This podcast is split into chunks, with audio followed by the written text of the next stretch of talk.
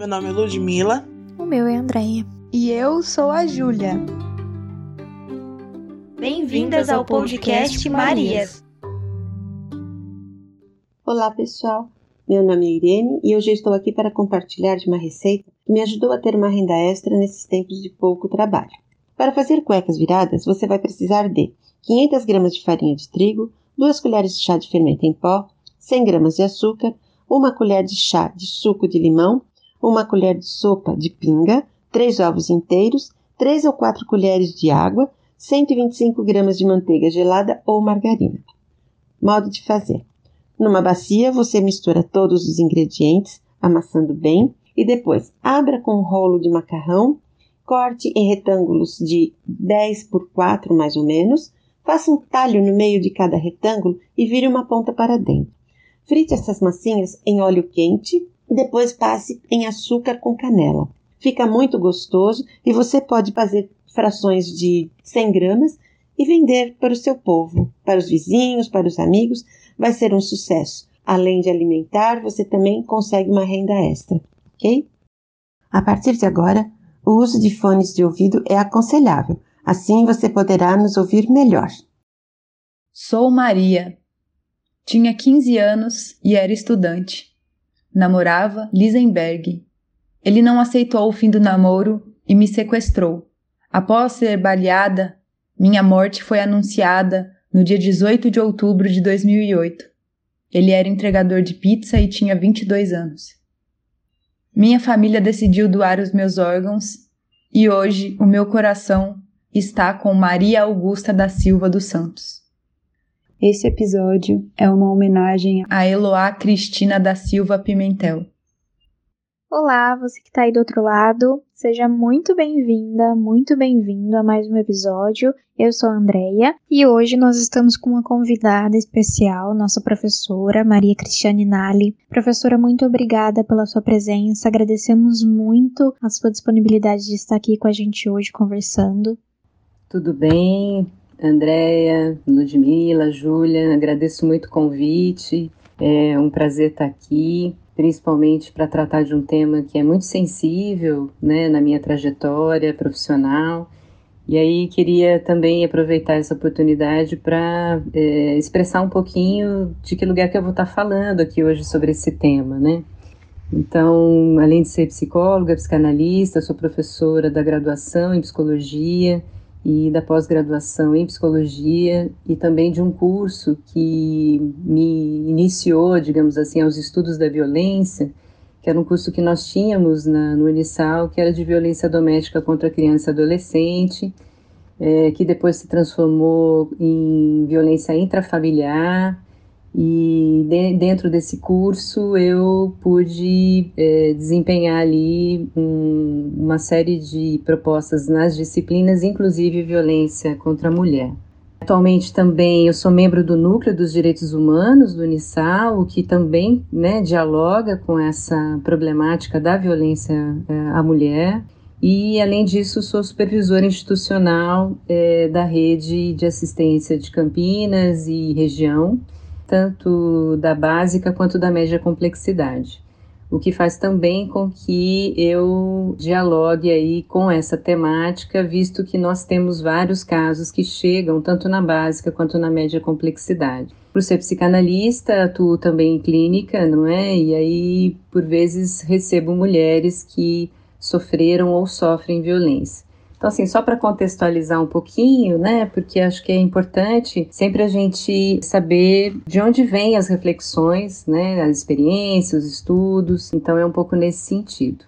É muito importante a gente falar sobre a Lei Maria da Penha.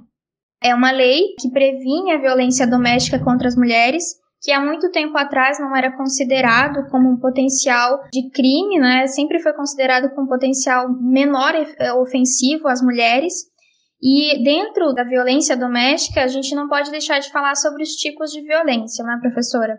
Então, para a gente conversar um pouquinho mais sobre, é importante a gente falar um pouco sobre cada uma das violências, quais as violências que existem hoje dentro dessa característica de violência doméstica, e aí a gente vai conversando um pouco mais e entrando um pouco mais no assunto. Pensar a questão da violência, então, à mulher é sempre uma temática que nos toca, não só por sermos mulheres, mas principalmente porque nós sempre almejamos uma sociedade mais justa e igualitária. E os estudos que vêm sendo realizados, então, revelam que a violência é um fenômeno muito antigo e que precisa ser cada vez mais retratado, levado a, a público e uma forma da gente levar público para refletir sobre isso, para pensar em saídas, em alternativas, é justamente, né, uma das vias é justamente pelos trabalhos acadêmicos. A Lei Maria da Penha, ela vem revelar, então, uma possibilidade de um aprofundamento nos nossos estudos, né? E na própria Lei Maria da Penha a gente vai encontrar os tipos de violência. Então eu vou me referir um pouquinho a eles para a gente desdobrar aqui essa conversa também. Lá na lei a gente vai encontrar então a violência física, que se refere então a qualquer tipo de atitude, de conduta que possa ferir a integridade e a saúde física né, da mulher. A violência psicológica, que eu já diria de cara para vocês que é a violência que é, vem mais camuflada é, em relação aos outros tipos de violência, ela é muito subentendida, digamos assim, né?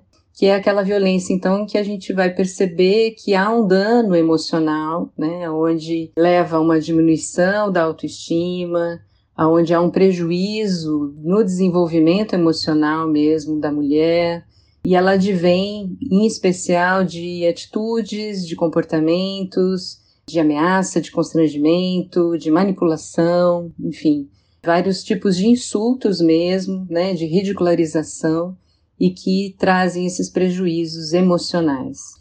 Um outro tipo de violência é a violência sexual, que é uma das violências que ganhou maior visibilidade na mídia, infelizmente, eu diria, né? De um lado, infelizmente, porque acaba se configurando muito um retrato, muitas vezes, de uma série de mal-entendidos que também ridicularizam muito a figura da mulher, né?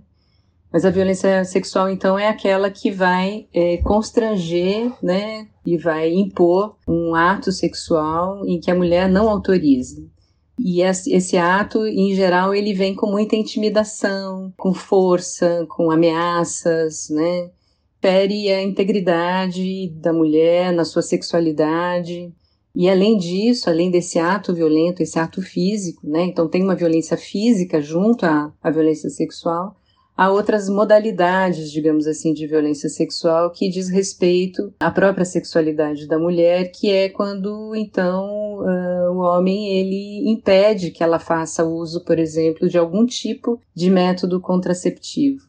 E além disso, algum, alguns subornos que podem vir daí, as manipulações, né, enfim qualquer tipo de exercício que tire os direitos da mulher, os seus direitos sexuais e reprodutivos. A violência sexual ela também é configurada, ela é caracterizada quando não há um reconhecimento né, de um desejo sexual por parte da, da mulher. E, e, a Lei Maria da Penha, ela contempla também a violência patrimonial, que a gente vai entender ali a partir dessa lei, que é tudo aquilo que vai configurar qualquer tipo de retenção, subtração, destruição parcial ou total, tanto dos objetos da mulher, quanto daquilo que diz respeito a documentos, algum tipo de bem, de direitos e recursos adquiridos por ela, né, e que faz com que então o autor da violência é, patrimonial se desfaça de todas as, as propriedades, digamos assim, né, objetos e propriedades da mulher. Ainda na Lei Maria da Penha, a gente vai encontrar a violência moral, que configura-se aí a qualquer tipo de conduta que corresponda a algum tipo de calúnia, difamação ou mesmo a uma injúria. Então, todas essas expressões de violência, né, cinco aí indicadas, né, pela Lei Maria da Penha, elas são reveladoras aí de uma prática que infelizmente tem sido cada vez mais encontrada, né. Embora não conste na Lei Maria da Penha, tem um tipo de violência que é, eu gostaria de incluir aqui na nossa conversa, que é a violência obstétrica que são aquelas violências praticadas, então, por algumas políticas de alguns estados, que é da mutilação genital feminina, também aquele tipo de violência praticado por algumas organizações criminosas que se referem ao tráfico de mulheres para prostituição forçada. Embora ela não esteja expressa, mais uma vez, lá na Lei Maria da Penha, mas é um tipo de violência que eu penso que merece um destaque aqui na nossa conversa. Professora, quando você fala sobre a, as cinco violências né, que são listadas na na Lei Maria da Penha, a primeira que fica mais visível, que as pessoas mais percebem, é a violência física. Como a senhora estava trazendo sobre a violência sexual, que é uma das violências que acredito que seja uma das que tem o mais difícil reconhecimento. Muitas vezes, até mesmo por a mulher acreditar que não é uma violência, é ela querer utilizar o contraceptivo e o companheiro ou a companheira não permitir é, não fica claro para essas pessoas que é um abuso, que é uma violência, mas a violência física se sobressai, ela acaba aparecendo mais. A senhora acredita que tem alguma influência que traga essas percepções para essas pessoas, alguma coisa que até mesmo a sociedade pode trazer para esse tipo de percepção sobre uma violência ser tão pouco falada em relação principalmente intrafamiliar, como um companheiro, um namorado? Não reconhecimento pela sociedade de alguns desses tipos de violência só revelam, na verdade, a dificuldade que a sociedade tem de lidar com esses tipos de violência. Então, a gente ainda tem, né, infelizmente, muito tabu em torno dessa temática. O que impera na nossa sociedade é o não dito, e isso só promove, na verdade, mais violência. Então, quando você percebe aí, né, pelos estudos, né, que a violência física, a violência sexual são aquelas que ganham mais visibilidade, porque de fato elas são mais visíveis, né? Então, quando a gente recebe, por exemplo, uma mulher com hematomas, né, uma mulher que acaba de sofrer algum tipo de violência física, né, evidencia-se ali no corpo dela, né, constata-se, é uma comprovação que ela sofreu violência, tende-se a ter uma certa, entre aspas e aspas, uma aceitação. É muito diferente de quando uma mulher traz no discurso dela uma violência sofrida né, nos tipos da moral, da violência psicológica, enfim, alguma cena do cotidiano em que ela, ela se sentiu violentada. Em geral, a sociedade ela não entende ou não quer entender que houve ali uma violência. Então, é a questão do que é visto e é aceito e daquilo que é falado e de que é desacreditado. E quando se desacredita de, uma, de um discurso de uma mulher que ela sofreu violência, ela estaria sofrendo mais um tipo de violência. Isso é verdade. Alguns estudos apontam né, que 35% das mulheres no mundo já sofreram com violência física e sexual perpetrada pelo parceiro íntimo. Isso são estudos, lógico, que de acordo com pessoas que fizeram a denúncia, né? Fora aqueles que a gente não fica sabendo. Ou como a senhora trouxe, professora, aquilo que, muitas vezes as mulheres falam e a sociedade muitas vezes ignora, né, e não é considerado como violência. Nessa base, apenas 27% já fez denúncia de violência psicológica e 13% é sexual. Então, por isso que eu trouxe esse fator do, do reconhecimento: 13% sexual e 27% psicológica. Aí sobe um pouco mais considerada da violência física. Então, aparentemente aquilo que é visível, aquilo que causa marcas no corpo é mais visto. E aí, já entrando na psicológica, né, professora? Como a gente pode definir ou a gente pode fazer uma diferença, diferenciar sobre a psicológica e a moral? E aí, depois eu faço outra pergunta, porque eu sou curiosa. Que bom, eu entendo que a curiosidade ela é uma chave de muitas respostas. Então, se mantenha assim sempre muito curiosa, porque muitas coisas novas podem surgir a partir daí.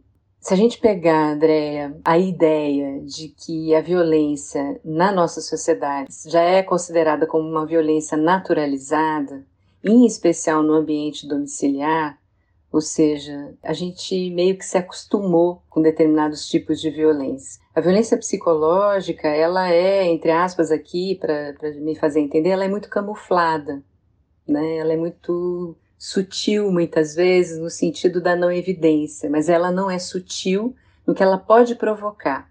Então, se a gente pudesse pensar um pouco que a violência psicológica por ela ter essa característica, né, dessa roupagem, dessa camuflagem, né, ela estaria presente, na verdade, em todos os outros tipos de violência. E ela se diferencia da violência moral justamente porque a violência moral, muitas vezes, ela antecede a violência psicológica.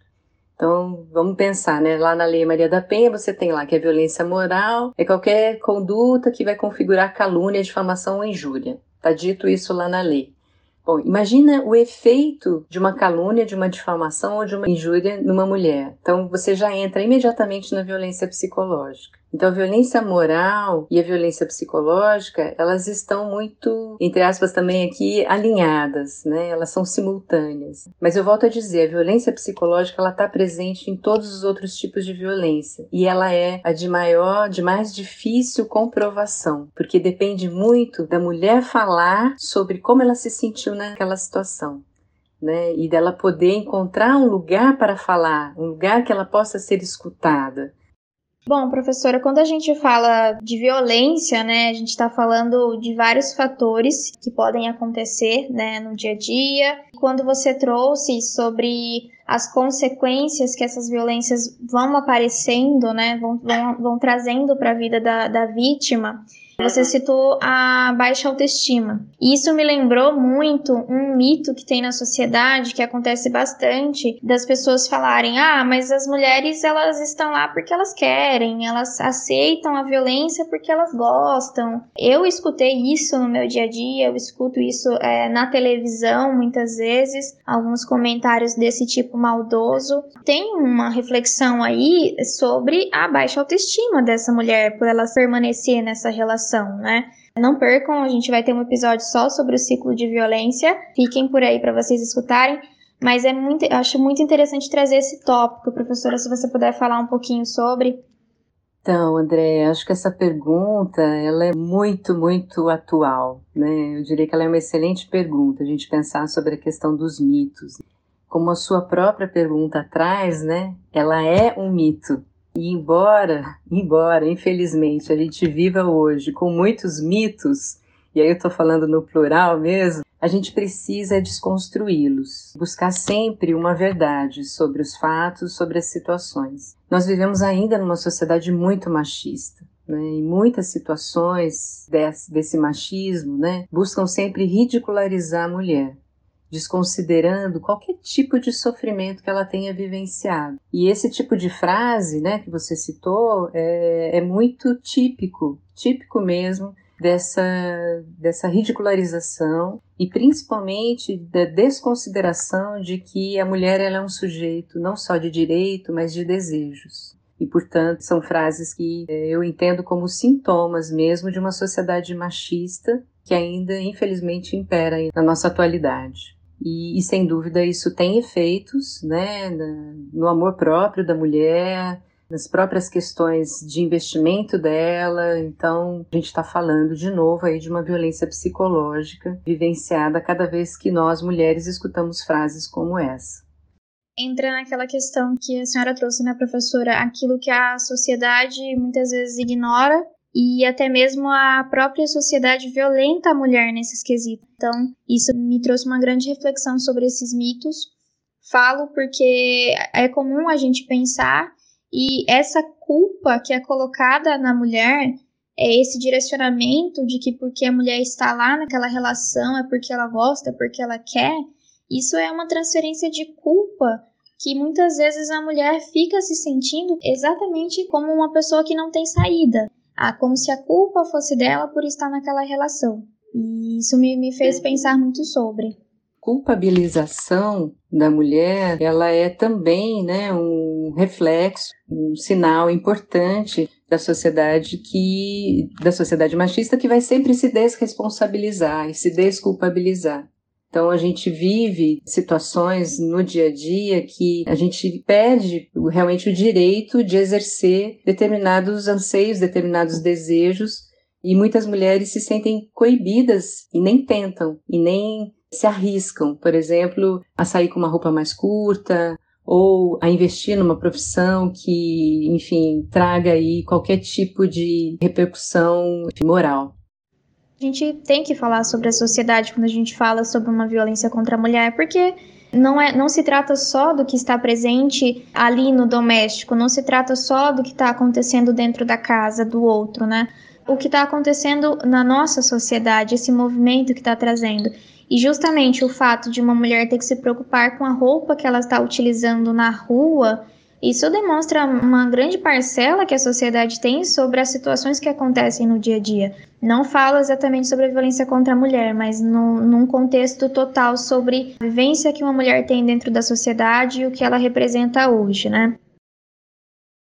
Com certeza. A mulher vem conquistando muitos espaços na sociedade, né? A gente não pode deixar de citar isso mas isso tem uma história. Então, assim, as conquistas das mulheres, as conquistas feministas, inclusive, elas têm uma trajetória, elas têm uma história, né? Muitas mulheres tiveram que submeter-se a uma série de situações para, inclusive, hoje a gente poder fazer uma série de coisas que há um tempo atrás a gente não poderia fazer, né? Eu acho interessante a gente resgatar um pouco a história, porque no Brasil a gente teve e temos mulheres incríveis que são protagonistas aí de muitas conquistas, justamente num enfrentamento mesmo, né, a uma sociedade machista, né? Eu não sei se vocês conhecem, mas tem uma personagem na nossa história brasileira, uma mulher do Rio Grande do Norte, que tem um pseudônimo, Nízia Floresta, pseudônimo de Dionísia Gonçalves Pinto, ela viveu nos anos de 1810 a 1885 e ela foi uma pioneira em defesa ao acesso de mulheres à educação formal. Né? Então, assim, quando a gente resgata um pouco essa história, né? veja, a gente está falando de 1810, 1885, então a questão da, da coibição, da inibição da mulher, da presença da mulher na sociedade, ela tem uma história longa e a violência contra a mulher também é contemporânea desse, desses movimentos. E eu acho que a gente precisa também considerar que, por se tratar de uma sociedade que ainda tem dificuldades de reconhecer a expressão da mulher como uma expressão de, de conquistas, como uma expressão que poderia, digamos assim, dar condições de um lugar em que ela não precisaria mais ser tão afetada. Esse, esse é, é um item que a gente ainda tem que conquistar. História, que a gente tem que voltar nela, mas ainda tem muito por vir. Ainda temos muito a conquistar, porque, bom, você tem aí os dados do feminicídio, por exemplo. Então, como que a gente pode entender o feminicídio numa sociedade como a nossa, né? Os índices são crescentes, infelizmente, e eles expressam, na verdade, o que a sociedade não quer ver em relação à violência contra a mulher. Então, de novo, né, a gente está falando aí de um tabu. Esse é um tema tabu para a nossa sociedade. Sim.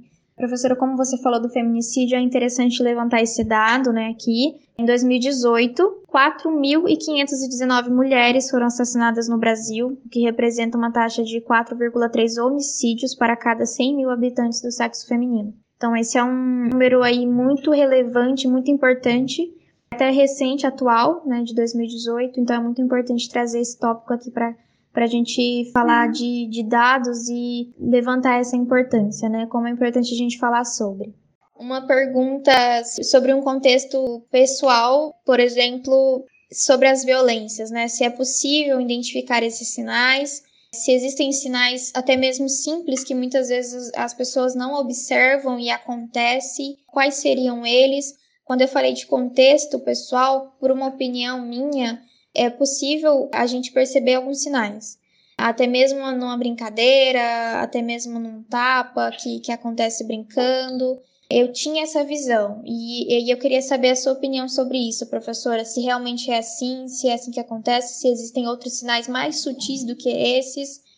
Uhum. É um tema que, como eu falei no início, né, ele é muito sensível a nós, né? Quando a gente começa a estudar, a se aproximar um pouco dessa temática, a gente acaba ficando também mais sensível a essas frases, a esses chamamentos, às vezes, né, dirigido às mulheres. E eu penso que é muito importante que a gente considere justamente o que você coloca sobre o contexto. Que contexto determinadas falas são realizadas. E principalmente se a própria pessoa ali, se a própria mulher, ela se sente ofendida com aquilo Então, é, é uma observação importante da gente pensar nos sinais. Então, esse é um aspecto dos sinais. A vítima da violência, ela dá sinais de que ela está sofrendo violência e ela não pode falar sobre isso, né? Sim, eu diria que sim, ela dá sinais e aí eu colocaria dois aspectos, né? Primeiro, da mulher se auto-observar um pouco, dela observar um pouco o contexto em que ela está, e aí poder identificar, por exemplo, uma alteração de humor, uma alteração nas atitudes dela, se ela também se torna um pouco mais agressiva do que normalmente, digamos assim. A irritabilidade, por exemplo, são sinais importantes de uma vítima de violência. Mas tem outros sintomas, como por exemplo a tristeza, então o entristecimento é muito intenso e aparentemente sem motivo. É, esse é, uma, é, um aspecto assim da mulher se auto-observar um pouco, né, e observar esse contexto, as relações e para isso, muitas vezes ela vai ter que lançar mão de buscar informação, de dialogar com outras mulheres e às vezes até de buscar uma orientação no sentido de será que o que eu estou vivendo em casa é uma violência doméstica, né? Dela poder se indagar um pouco sobre isso. E o outro lado é para as pessoas que estão perto dessa mulher, que observam que essas reações que ela está tendo, elas não estão dentro, entre aspas, da normalidade dela, ela não está bem. E aí poder identificar, então, justamente esses sinais, alteração de humor, essa tristeza, né? O que eu poderia dizer, um pouco da minha experiência, atendendo mulheres que, que sofrem violência em alguma medida, é que esses sintomas, na verdade, eles vêm potencializados. São sintomas que, de alguma forma, ela já tinha uma alteração de humor, normalmente ela já tinha, mas isso é potencializado uma certa tristeza, mas daí ela vem intensa. Então, assim, essa potencialização do sintoma é, como proveniente de uma situação vivenciada por ela de violência é o que chama atenção também, né, a respeito desses sinais. Perfeito, professora. É, é muito importante a gente falar desses sinais, compreender a dimensão deles até onde pode ir, né, para tomar as outras atitudes. Então, acredito que eu não tenho mais perguntas. Queria fechar esse nosso encontro. Professora, se você quiser fazer mais algum comentário, fique à vontade, tá bom? Tá, eu gostaria sim de aproveitar esse momento sobre esse tema, né? Porque como a gente veio conversando aqui, André, é preciso a gente buscar falar mais sobre isso. Penso que conversas entre mulheres a propósito desse tema eles podem ser muito elucidativos, realmente assim, muito esclarecedores. E há uma força muito grande quando a gente pode dialogar e pode esclarecer e pode buscar informações para encontrar saídas alternativas. No sentido da gente poder acessar mulheres que hoje podem estar muito sozinhas em torno desse fenômeno que elas possam nos escutar um pouco, né, no sentido de que há sempre uma outra mulher que pode escutar esse sofrimento dela e dialogar. Penso que a violência, de uma forma geral, ela tem causas multifatoriais. Portanto, é muito, muito importante que a gente considere os aspectos socioeconômicos, culturais e étnicos. Porque, por exemplo, é muito diferente a gente falar de uma violência contra a mulher branca e uma violência contra a mulher negra né? envolve uma série de características, de peculiaridades. Então, a gente está falando da violência contra a mulher, mas a gente tem especificidades e a gente precisa considerar isso. Além disso, eu diria para vocês que esse trabalho que vocês estão fazendo, esse podcast, ele pode também despertar um pouco mais né, o olhar para esse tema porque, como eu falei, né, a gente vive numa sociedade que tem a violência como um tabu, principalmente a violência contra a mulher. E para a gente sair um pouco disso, a gente precisa fazer falar o que? O que é que nos falta? Nos faltam políticas públicas, nos falta um preparo maior e melhor de técnicos que atendem essas vítimas de violência. Quanto a gente precisa ter trabalhos preventivos, tanto do ponto de vista como Campinas está plantando agora, né, um serviço aos autores de violência, um trabalho com os homens. Né? A gente precisa proteger as mulheres, a gente precisa fortalecer as mulheres, mas a gente também precisa ter um serviço de atendimento aos homens. Uma coisa que eu ainda não vi nenhum trabalho falar sobre isso, mas que tem me despertado muito a curiosidade também e, e um anseio de que isso venha acontecer, que é um trabalho preventivo com meninas, principalmente no que diz respeito ao lugar delas na sociedade. As meninas um dia serão mulheres, não é mesmo? E aí elas merecem, desde muito cedo, desde muito jovem, saber que elas podem muito enquanto mulheres e não menos, nunca menos. Então é isso. Parabéns pelo trabalho de vocês e estou à disposição para novos podcasts aí.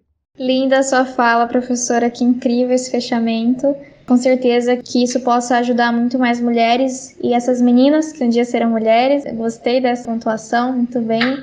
E gostaríamos de agradecer a sua disposição, disponibilidade para conversar com a gente, trazendo Maria, uma Maria Cristiane Nali. Muito obrigada pela sua participação. Em nome da Júlia, da Ludmila, agradecemos esse encontro, que possamos falar mais sobre o assunto, não é? Então, muito obrigada.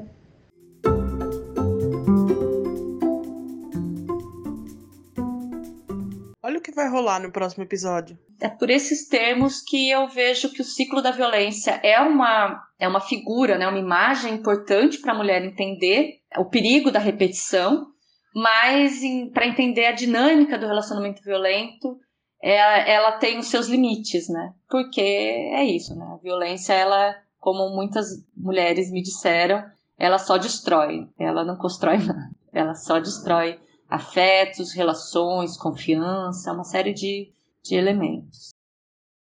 Você não está sozinha. Diz que 180 para falar com a Central de Atendimento à Mulher. Caso queira saber um pouco mais sobre o SEAMO ou procura por ajuda, ligue 0800 777 1050 ou pelo WhatsApp 019 3236 3619. Caso você não seja da região de Campinas, procure a central de apoio à mulher mais próxima a você.